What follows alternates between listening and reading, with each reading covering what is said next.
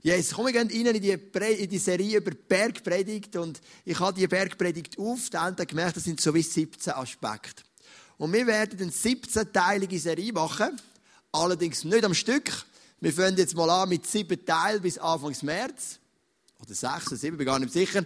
Dann gehen wir im Herbst nochmal, glaube ich, sechs rein. Und dann Anfangs 2020 schließen wir dann die noch ab. Wir haben wirklich gesagt, wir möchten durch die Rede von Jesus, was so viel geprägt hat, möchten wir wirklich, die möchten wir ganz detailliert anschauen. Und du wirst nachher ein Profi sein im Thema Bergpredigt, wenn du mit uns durch alles durch bist.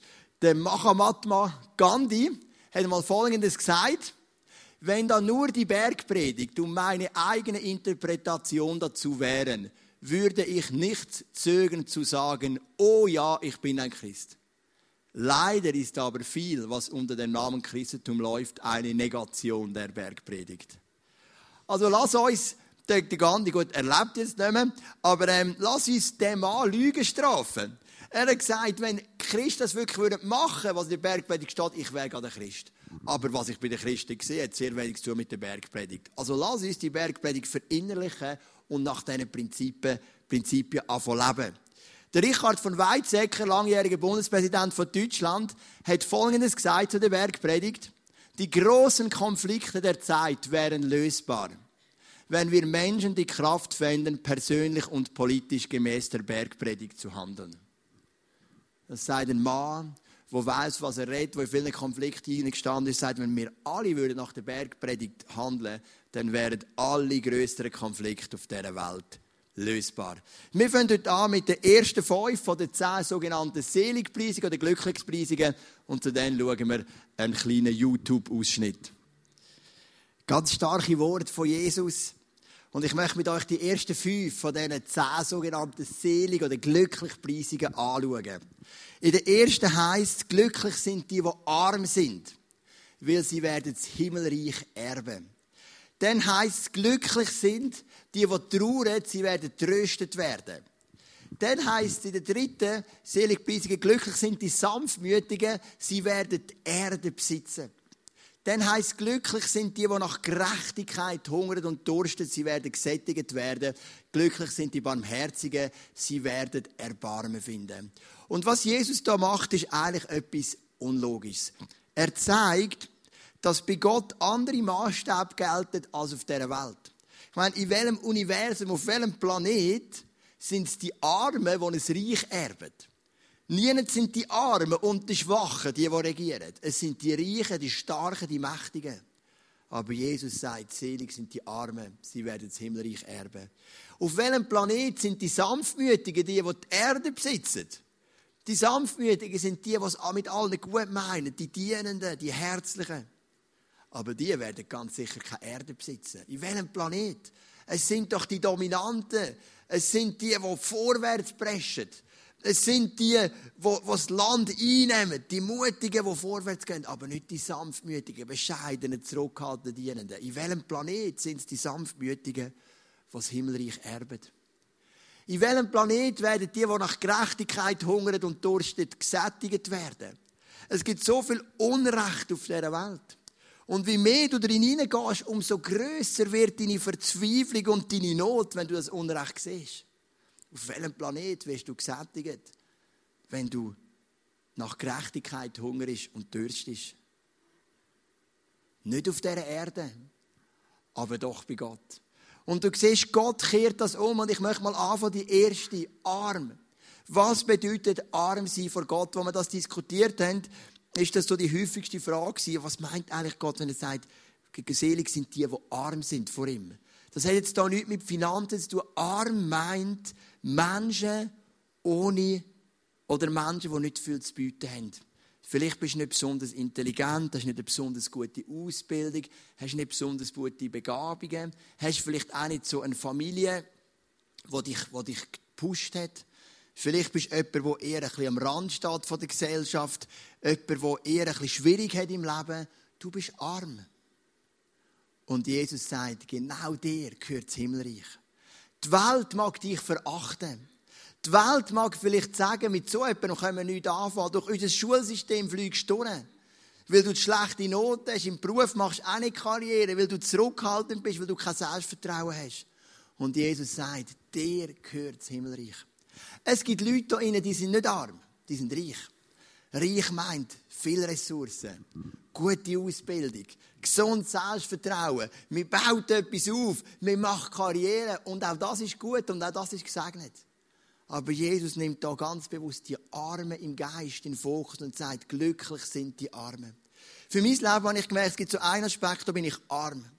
Und der Aspekt disqualifiziert mich ein Stück weit für meinen Job als Pastor. Und es gibt einen menschlich gesehen Aspekt, da bin ich reich. Und der hilft mir für meinen Job als Pastor oder auch erfolgreich zu in dieser Welt. Arm bin ich aufgrund von gewissen Aspekten von meiner Geschichte. Mit dem Janis im Tod, und wir haben schon genug darüber geredet, mit der Krankheit von Levin, mit der unheilbaren Krankheit, die mal über mein Leben ähm, diagnostiziert wurde. Das alles hat in mir Zweifel aufgelöst, nicht Verzweiflungen, die immer wieder aufkommen. Und das ist etwas, was mich arm macht. Es macht mich arm vor Gott. Wenn andere Pastoren können das Buch lesen, ein Seminar und sagen, yes, das ist es. Und der Joel muss sich zuerst zurückziehen, muss laufen und tausend Fragen und Zweifel und Ängste und Sorgen kommen auf. Das macht mich arm vor Gott. Aber so bin ich. Gott hilft mir in diesen Prozessen, führt mich immer weiter, Schritt für Schritt und, und, und gibt mir wieder vieles zurück, was ich verloren habe, an Glauben. Ähm, er nimmt meine Sorgen Stück für Stück. Es ist ein langer Prozess, aber es macht mich arm. Und die Armut, die hilft mir, vor Gott zu gehen und zu sagen, Gott, du siehst, ich bin arm. Wo soll ein Mensch, der so viel erlebt hat und manchmal so viel Nöte hat, innerlich vor eine Church hinzugehen und Glauben und Hoffnung und Vision und wir werden die Welt erobern und so weiter predigen? Es macht mich arm. Aber Jesus sagt, der Arme gehört zum Himmelreich. Dann habe ich aber auch einen anderen Aspekt, der macht mich reich. Ich habe eine gute Ausbildung, ich habe eine gute Auffassungsgabe, ich kann ein Buch lesen oder die Bibel lesen, ich kann es den Leuten weitergeben, ich kann die Bibel erklären, auslegen. Sogar, wie gesagt, die Anfrage bekommen, zum Theologie definieren für das Eyes of Movement, das ist eine Stärke, das ist ein Gabe, das macht mich reich. Dort bin ich reich vor Gott. Und beides ist gut und beides ist okay.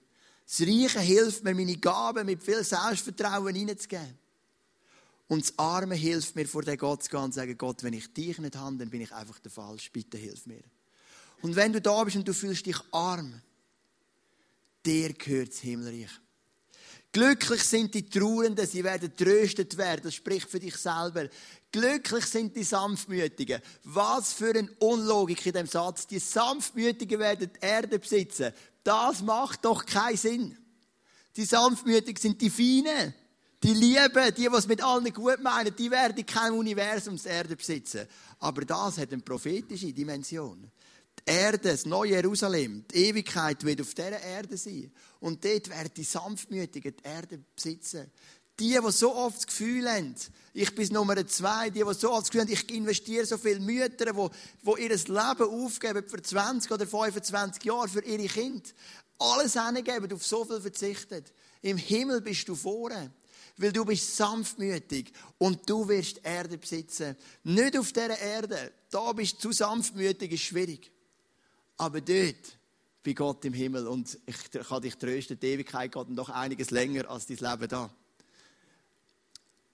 Gerechtigkeit, Hungern und Dursten. Es gibt Leute, ich liebe die Leute, die stehen inne für Ungerechtigkeit.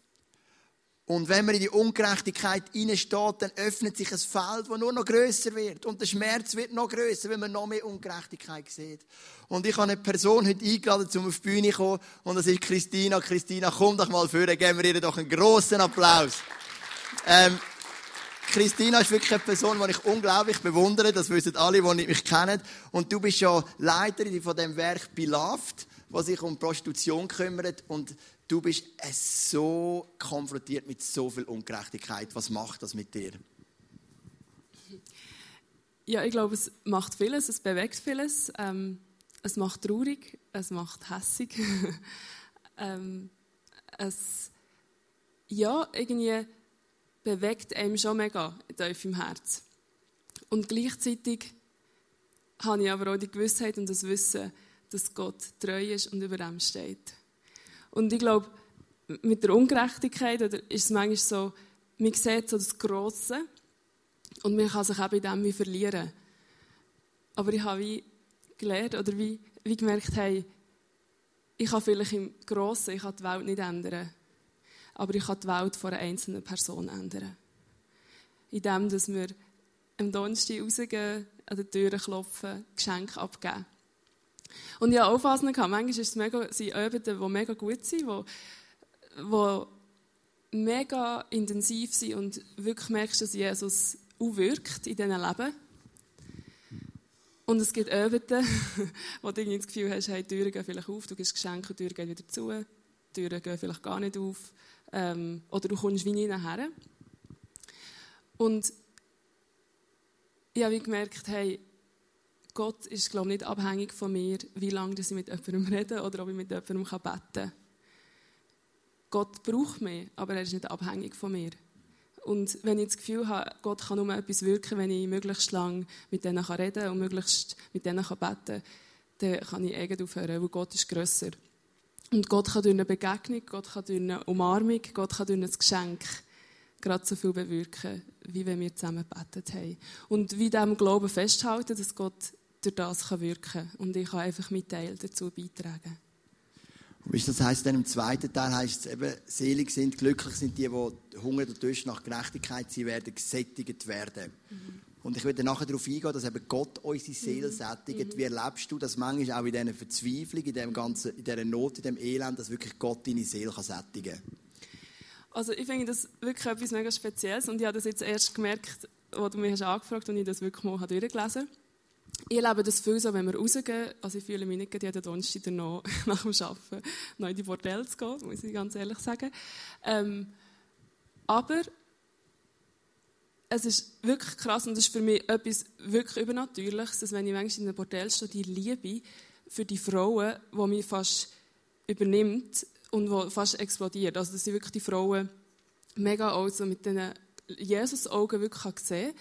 Und wenn ich heimgehe, bin ich oft so erfüllt. Und ich könnte, ich könnte irgendwie so überwältigt sein von diesen Problemen, weil es sind sehr viele Probleme da. Aber ich habe irgendwie so eine Zufriedenheit und so eine Ruhe und wirklich so einen Frieden, der unseren Verstand übersteigt. Der wirklich, wirklich übernatürlich ist, den du nicht einfach machen kannst. Und habe ich gemerkt, das ist wirklich die Verheißung. In irgendwie auf eine Art und Weise.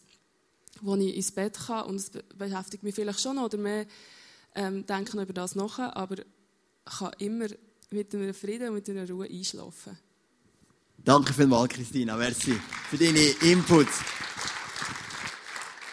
Wenn wir die fünf Seligpreisungen anschauen, dann merken wir, es gibt so ein paar Prinzipien, die wir daraus können, aus, ähm, aus ableiten Und eine von haben wir jetzt mit der Christina angeschaut. Das erste ist, es ist Gott, der deine Seele sättigt. Wie oft ist der barmherzige Typ, der sanftmütige Typ, der, der nachher verarscht wird? Mich hat ein Mann angefragt, ähm, zumal mit ihm abmachen und der ist mit unserem Windrad unterwegs. Also Windrad, du kennst es vielleicht, das ist eine Organisation, die sich um Randständige kümmert. Und dann habe ich so mit ihm abgemacht und er ist mit einem dicken Mäppchen gekommen, Rechnungen, wo er mich gefragt hat, ob ISF, die könnte für ihn zahlen. Und dann habe ich natürlich gesagt, ja, geh doch zum Windrad, das sind Spezialisten, oder? Das ist immer gut. Verantwortung abschieben, das ist immer gut. Und dann hat er einfach negativ reden über das Windrad und hat so gesagt, weißt das Windrad, die machen einfach Events und die haben Freude, wenn die Leute kommen, aber die haben gar nicht wirklich Interesse an mir. Und das ist totaler Quatsch. Ich kenne fast keinen Menschen, wie Christina für Bilaft oder, oder Sigrist und Carla, äh Carlo, der Carlo fürs Windrad, was sich so investiert mit einem Herz für Leute. Und das ist eben oft so, wenn du barmherzig und sanftmütig bist. Genau die Person, die investiert, ist nachher die, das Fett abbekommt. Sie sind, er ist ja nicht hässig auf die Leute, die nichts machen. Auf all die Leute, die bequem die sitzen am, am Dienstagabend oder am Donnerstagabend, die, die gemütlichen Abend geniessen. Auf die ist er nicht hässig. Er ist hässig auf die, die etwas machen, aber nicht in seinem Sinn. Und das ist ja oft so das Gemeine. Die Barmherzigen, die Sanftmütigen, die, die nach Gerechtigkeit hungern und dursten, die, die sich so investieren, genau die kommen nachher noch eins auf den Deckel über. Und in dem Innen müssen wir etwas lernen. Gott ist der, der unsere Seele sättigt. Und nicht die Reaktion auf das, was wir gut tun. Einer von diesen Propheten in der Bibel, der das gelernt hat, ist der Jeremia. Der Jeremia hat jetzt ein schwieriges Leben gehabt, von A bis Z. Er hat immer schwierige Botschaften müssen bringen am Volk Israel. Er war immer wieder mal im Gefängnis. Gewesen. Dann ist er noch verschleppt worden auf Ägypten, ist er verschleppt worden auf Babylon. Ein schwieriges Leben. Aber er sagt in seinem Buch von den Klagelieder, das tönt ja schon eher ein bisschen drückend, meine Not ist groß. Ich habe keine Heimat mehr. Schon der Gedanke daran macht mich bitter und krank. Und doch muss ich ständig daran denken und bin vor lauter Grübeln am Boden zerstört. Aber eine Hoffnung bleibt mir noch. An ihr halte ich trotz allem fest. Die Güte des Herrn hat kein Ende. Sein Erbarmen hört niemals auf. Es ist jeden Morgen neu. Groß ist deine Treue, o oh Herr. Darum setze ich meine Hoffnung auf ihn. Der Herr ist alles, was ich habe. Und du siehst das Herz von dem Jeremia der so viel Schwieriges erlebt, aber er sagt, die Güte von Gott hört nie auf, sein Erbarmen hat kein Ende, jeden Morgen ist es neu. Er hat gelernt, dass es Gott ist, der seine Seele sättigt und nicht die Menschen. Das Zweite, was wir sehen in diesen fünf von diesen, von diesen zehn Seligpreisungen, ist, leb in einer Ewigkeit Perspektive. Wir leben auf der Erde, aber nachher werden wir zu Gott kommen und es die Bibel sagt, es gibt zwei Arten von Menschen. Die einen werden die Ewigkeit mit Gott verbringen. Die Bibel nennt das Himmel. Die anderen getrennt von Gott. Die Bibel nennt das Hölle. Und das ist eine Realität, die uns die Bibel beschreibt. Und das ist eine Realität, die auch ein bisschen Angst macht. Weil wir um uns herum Menschen haben, wo wir Angst haben, dass sie eines Tages die Ewigkeit ohne Gott werden verbringen. Aber wenn du dein Leben Jesus übergeben hast, wenn du von Herzen glaubst, dann wirst du gerettet sein und du darfst mit einer Perspektive von der Ewigkeit leben. Und da gibt es vielleicht die Momente, gerade wenn du arm bist vor Gott, wenn du der sanftmütige und barmherzige Typ bist, der Trauernde, der Schwieriges erlebt hat, es gibt vielleicht die Momente, wo du denkst, hey, was ist eigentlich los? Ich bin immer, immer das Nummer zwei. Aber wenn du dann anfängst, mit einer Ewigkeitsperspektive zu leben, dann weißt du, hey, der Lohn, der kommt wenn nicht auf der Erde, dann kommt er im Himmel. Und der Himmel geht viel länger. Und siehst, in dieser Ewigkeitsperspektive liegt so viel Kraft. Und ich frage mich manchmal, wie kann es mir gelingen, dass die Ewigkeitsperspektive meinen Alltag mehr auch berührt oder mehr einen, einen, Impact hat auf meinen Alltag. Also ich immer wieder in meinem Alltag sage, hey, im Moment ist es vielleicht schwer, aber in Ewigkeit werde ich die Früchte von dem können ernten. Selig Preisungen, wenn die sagen, selig sind die Sanftmütigen, sie werden die Erde besitzen, dann redet Jesus da von einer Ewigkeitsperspektive.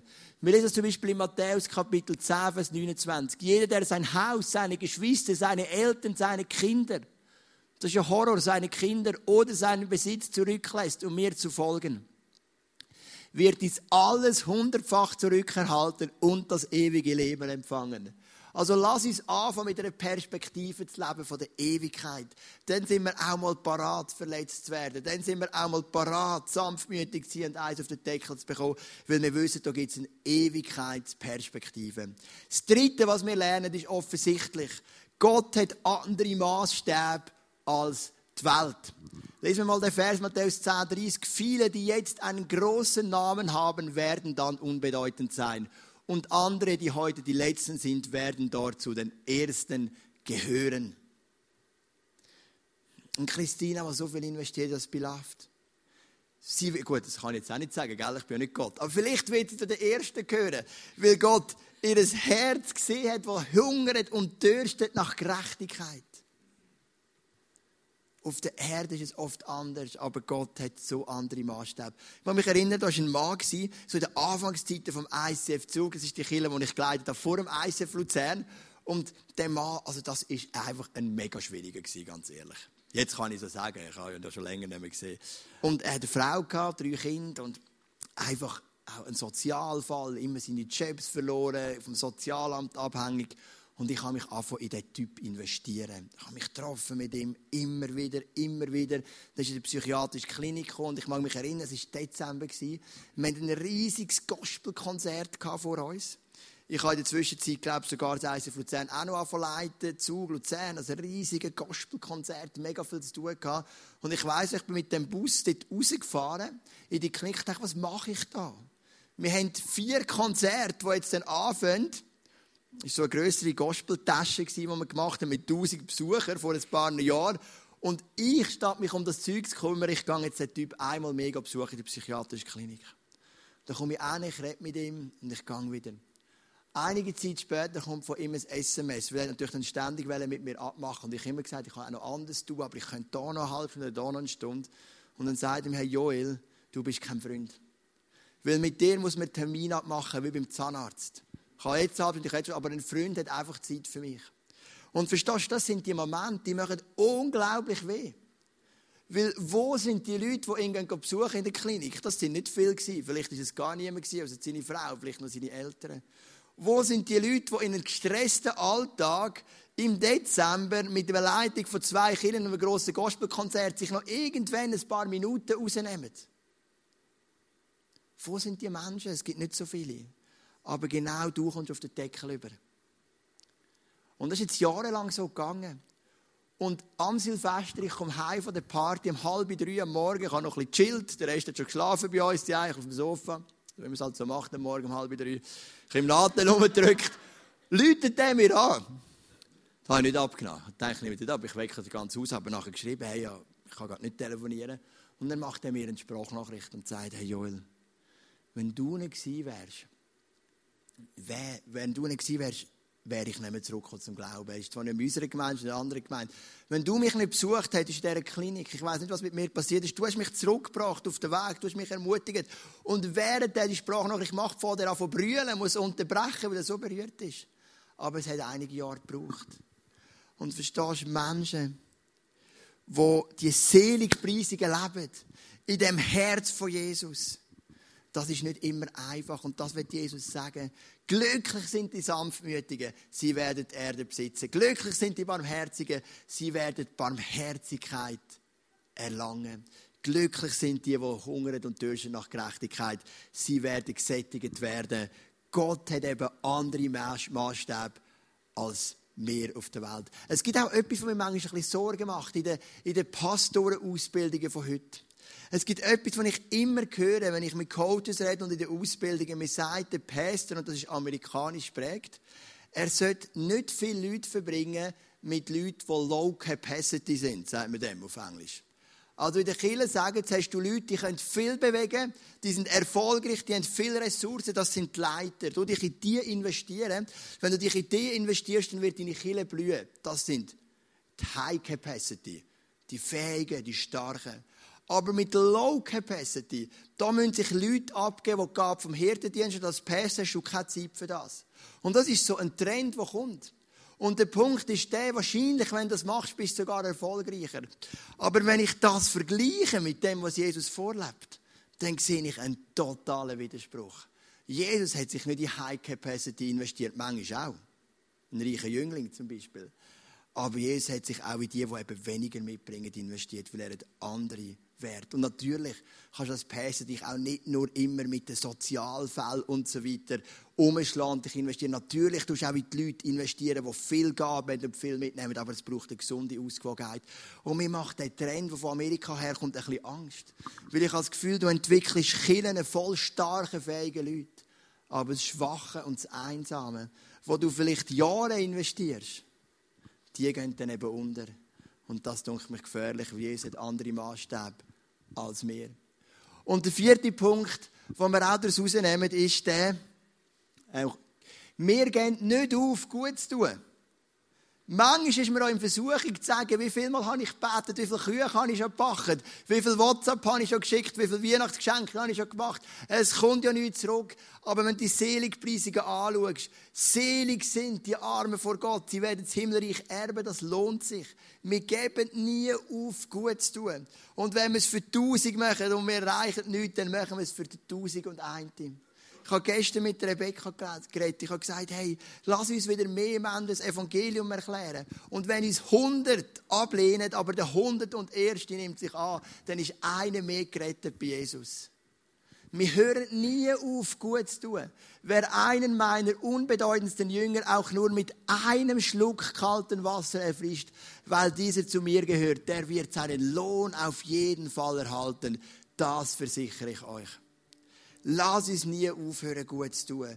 Lass uns nie aufhören, äh, manchmal unsere Komfortzone verlassen. Lass uns nie aufhören, für die Schwachen und Verlorenen zu gehen. Lass uns nie aufhören, das Evangelium zu erklären. Wir hören nie auf, sanftmütig zu sein und barmherzig zu sein, auch wenn es in unserem Leben vielleicht Wunden und Verletzungen gibt, die wehtun.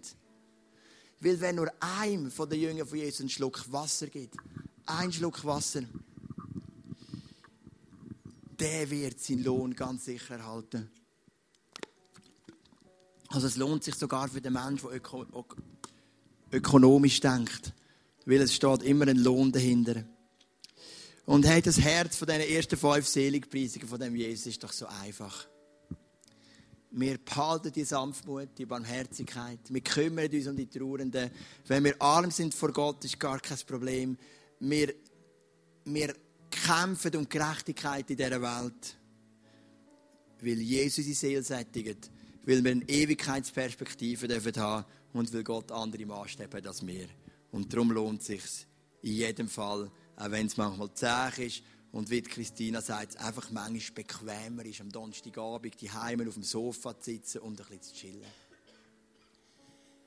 Aber es ist genau der Moment, wo du gehst und genau dann kommt die Segnungen. Das habe ich so oft erlebt. Das Gleiche ist mit der Church. Wie oft ist auch manchmal die Versuchung, komm, ich hänge ein bisschen die Heime, es ist ein bisschen gemütlich, es ist schönes Wetter. Aber oftmals gerade dann, wenn du gehst und du sagst, ich mache den Schritt und ich mache den Aufwand und ich habe viel rundum und Prüfungen und alles Mögliche. Wie oft kommen die Segnungen gerade dann? Wie oft, wenn du heimkommst vom Arbeiten und der Nachbar läutet an der Tür, ist mir gestern passiert, ich bin den ganzen Tag bei meinen Eltern. Und ich bete oft für die Nachbarn, jetzt kommt ein Negativbeispiel, von ich etwas ganz schlecht gemacht habe. Ich bete oft für, für die Nachbarn in, meiner, in, in meinem Haus. Und ich komme heim zügeln, ich bin so müde, ich bin so eingefroren gewesen, weil ich immer im Pulli zügelt und wir sind immer, die sind nur ein paar Meter vom einen auf den anderen, also bist oft dann einfach aussen durchgelaufen mit den Sachen, gar nicht ins Auto verladen. Und ich bin so eingefroren gewesen und ich habe gewusst, jetzt nehme ich einfach ein warmes Bad. Und du kennst schon Moment, den Tag zügeln, kommst heim um 5 Uhr. Und jetzt wartet das warme Bad. Meine Familie weg, Paradies auf Erde. Ich habe einfach Zeit. Und in dem Moment läutet es an der Tür. Neue Nachbarn, die reinzügeln, sagen, ja, herzlich willkommen, bla, bla, bla, wir sind die und die. Und ich dachte, oh, ich will ein warmes Bad, oder? Schön für euch, kann ja nichts dafür, dass ihr so heisst. Und, ähm, und dann sagen sie, wir haben keine Bohrmaschine. Hättest du unsere Bohrmaschine? Und die trifft mich in meiner grössten Schwäche. Weil, was ist jetzt schon wieder eine Bohrmaschine? Für das ist doch die Rebecca zuständig bei uns, oder? Und jetzt haben wir doch so einen Akkubohrer und so einen harten Bohrer, das kann ich unterscheiden, aber dann gibt es noch verschiedene Aufsätze und welche sind jetzt welche Aufsätze? Und ich gehe in das Redui schon recht hässig, lass mich doch in Ruhe. Und ich nehme die Sachen raus und gebe sie ihnen. Du natürlich machst du ein bisschen, ja, cool und so, kein Problem. Aber hey, es wäre so eine Chance gewesen, sie kennenzulernen. Ich habe sie nicht einmal nach dem Namen gefragt. Ich habe das Zeug gegeben, habe mich zurückgezogen, ein bisschen später Leute an der Tür. Ich mache die Tür auf, danke vielmals, schönen Abend und weg. Und manchmal sind es gerade die Momente, wo Jesus sagt, hey, die Sanftmütigen, die Barmherzigen, die machen eben den extra Schritt. Und Gott wird ihre Seele sättigen. Komm, wir stehen doch miteinander auf und wir beten, dass Jesus uns die Gesinnung gibt. Die Gesinnung, die in diesen ersten fünf von diesen zehn Seligpreisungen rauskommt. Vater im Himmel, ich danke dir, dass du unsere Seele sättigst. Und jetzt da innen sind viele Leute, sie investieren viel in dein Reich. Und ich liebe das. Und Jesus, ich bitte dich, dass du unsere Seele sättigst. Da innen sind Väter und Mütter, sie investieren so viel in ihre Kinder. Da innen sind geistliche Väter und Mütter, sie investieren so viel in ihre geistlichen Kinder. Jesus, lerne du uns, dass du unsere Seele sättigst. Dass du unsere Seele sättigst. Lern uns Leben mit einer Ewigkeitsperspektive. Gerade dann, wenn wir nicht mögen.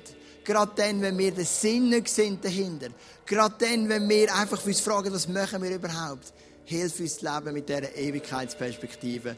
Und hilf uns ein Killer sein, der weiss, dass du andere Maßstab hast als die Welt.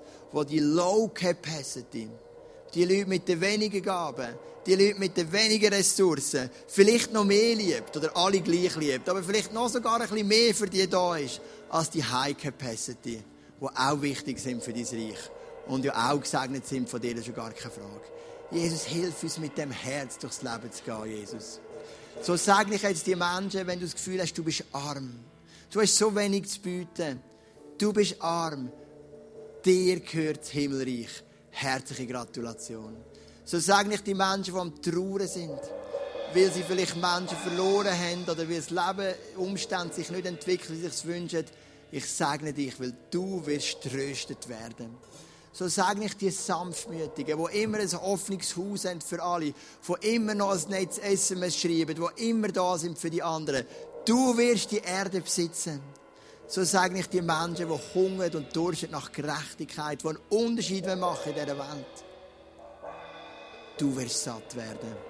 Und so sage ich die Barmherzigen, die genug oft für ihre Barmherzigkeit noch eins auf den Deckel bekommen. Du wirst Erbarmen erlangen durch unseren Herr Jesus Christus. Danke, Vater, dass wir die Einstellung haben dürfen. Dass wir eine Church sein dürfen, die diesen Menschen dient um uns herum und die einfach wissen, du gibst uns den Lohn zur rechten Zeit. Und was gibt es Schöneres, als wenn du direkt unsere Seele sättigst? Wie oft bin ich auch verzweifelt heimgekommen, weil sich Sachen nicht entwickelt haben im ISF, in meinem Umfeld, wie ich wählen Und wie oft habe ich erlebt, wenn ich mein Herz dir ausgestreckt habe, wie du in kurzer Zeit meine Seele schon Und ich habe Freude bekommen von Liebe bekommen habe für das, was ich mache, weil ich gemerkt das ist so wunderschön, wenn der liebende Vater meine Seele berührt und meine Seele sättigt. Ich danke dir vielmals, grosser Gott, und danke, dass wir das lernen dürfen, in diesem Jahr 2019, wie es ist, wenn du höchstpersönlich unsere oftmals verletzte, verwirrte oder ängstliche Seele sättigst. Amen.